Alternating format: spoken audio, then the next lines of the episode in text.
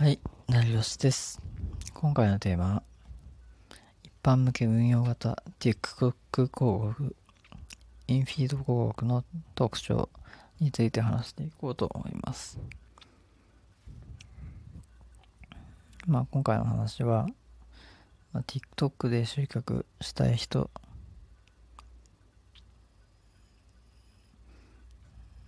TikTok 広告を出してみたい人、TikTok 広告の具体的な配信方法が知りたい人に向けて発信発信していこうと思います。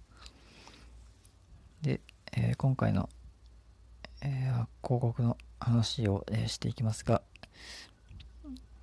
普段はブログの稼ぎ方とかの話をしているんで、えそちらも、え今後も聞きたい方はぜひフォローよろしくお願いします。フォローしていただければすぐ通知が届くので、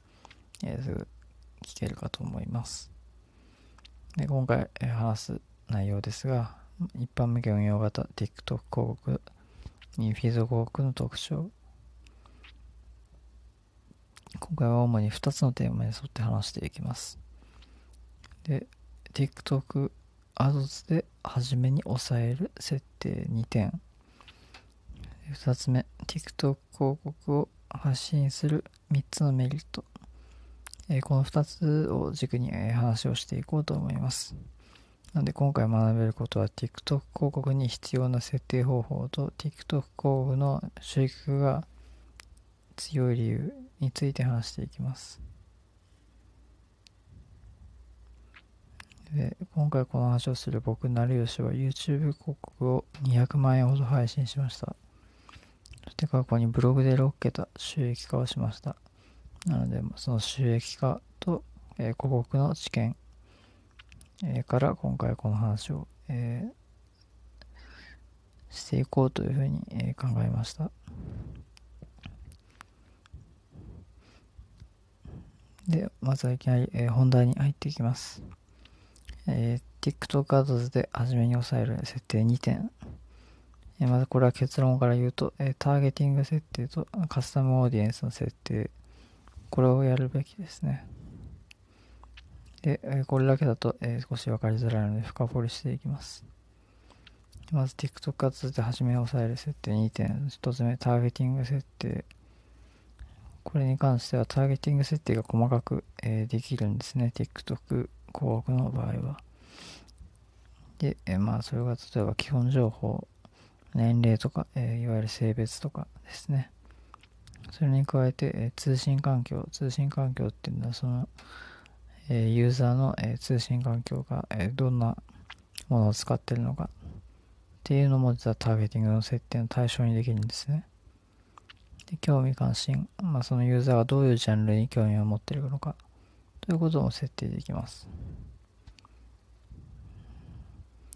で、えー最初に関しては、実はこれをおおよそ、えー決めておいて配信をしてみる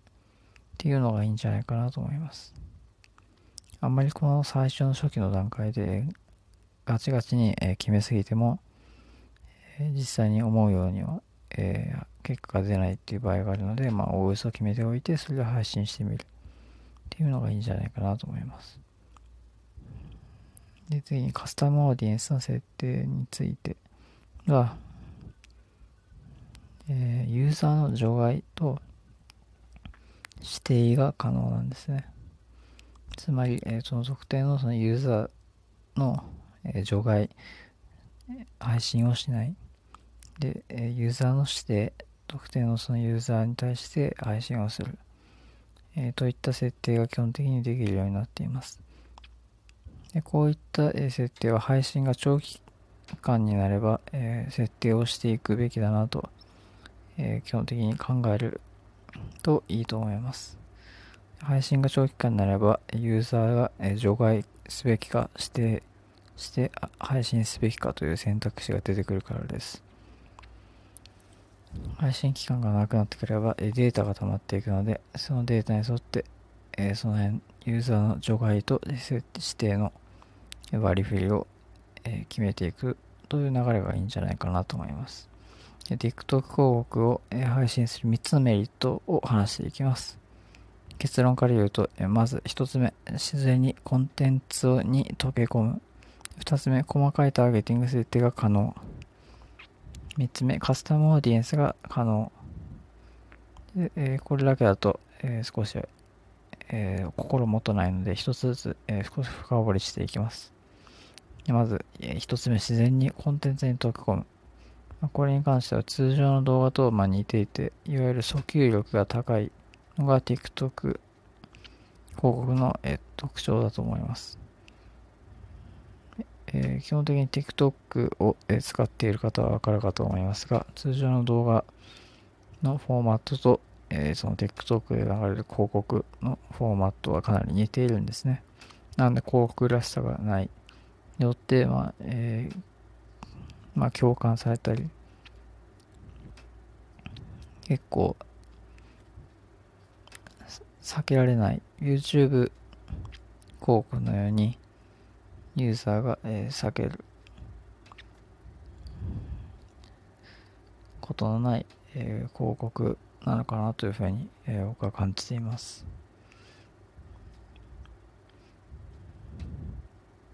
なので、まあ、自分の商品が、えー、そこまで自信がない人とか、で、まず、えー、認知力を上げていきたいとか、っていう人は、もうこの TikTok を配信するのを始めるのはいいんじゃないかなと思ってます。で2つ目、細かいターゲティング設定が可能。で、先ほど、えー、も話しましたが、興味関心などカテゴリーから、えー、絞ることができるんですね。ユーザーが興味を持ってる、えー、関心を持ってる、えカテゴリー、どんなカテゴリーが興味を持ってそうかっていうのを、え設定していって、まあ、その設定したユーザーに配信をします。で、徐々にユーザーの特徴に、えー、配信をできる。つまり、えー、ユーザーの、えー、より詳細な設定、えー、特徴に合わせて配信をしていけば、後々、まあ、ユーザーに対して何らかの商品の購入とか登録を、してもらえる可能性がどんどん高くなっていきます。そして3つ目、え、カスタムオーディエンスが可能。基本的にカスタムオーディエンスに関しては顧客ユーザーが、え、少しいる前提ですね。つまりある程度配信をしているとか、ある程度自分のその広告を見てくれる、まあ、人がいるというところが前提です。で顧客ユーザーをさらに、え、絞る。顧客ユーザーから、え、除外する。顧客ユーザーに似たユーザーに配信。など、え、これら3つのことを、えーざえー、1つずつ実践して、でそこから、え、繰り返し、いざ行っていく流れが、このカスタムオーディエンスの役割ではないかと思います。こういった、えー、3つを、えー、繰り返していくことによって、より自分の商品を買ってくれる顧客が、えー、明確になって、えー、繰り返し、改善を行うことによって、えー、購入率が上げられるということにつながるんですね。そのためにカスタマーオーディエンスは、えー、専門的。で設定が、えー、複雑かもしれませんがそこで、えー、設定をしておくことでより自分の商品を買ってもらえる確率をどんどん将来的に高めていけるんで少しずつでもやっておくべきかなと僕は考えています。でちなみに、え企業向けの広告については実は買い取りなんですね、えー、TikTok Ads の、まあ、一般向けと違って、え、特定のその枠を、え、買い取高額で買い取る。で1日とか指定の期間に配信をし続けられる。というのが企業向けの広告ですね。まあ、この場合は、えー、まあ、圧倒的に費用が高額なので、まあ、すでに、えー、まあ、事業がある人向けの広告なのかなと思います。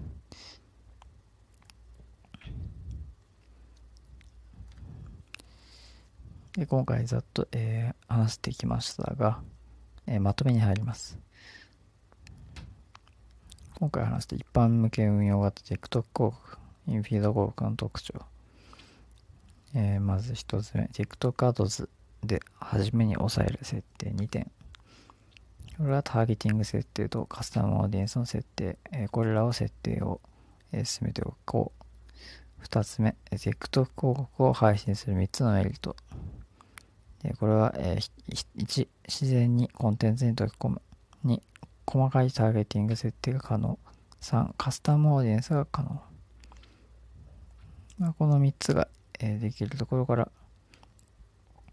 TikTok が、えー訴求力が高い広告として、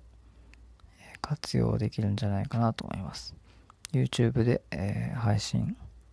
え注力をしたい人は TikTok も、え必ず視野に入れておきましょうでもしも TikTok の集客を、えーさらにきっちり、ま、基礎から学びたい人は実は TikTok 集客の、えーガイド本があるんですね、まあそちらも Amazon で、えー販売されてるんで、えー詳細欄にリンクを貼っておきます。でもそちらもね TikTok の勉強をさらにしていきたいのであれば買ってみてもありなんじゃないかなと思ってます。今回はここまでになりますが、えーよかったらフォローよろしくお願いします。でまたコメントいただけたら後ほど、紹介させていただきます。ではまた。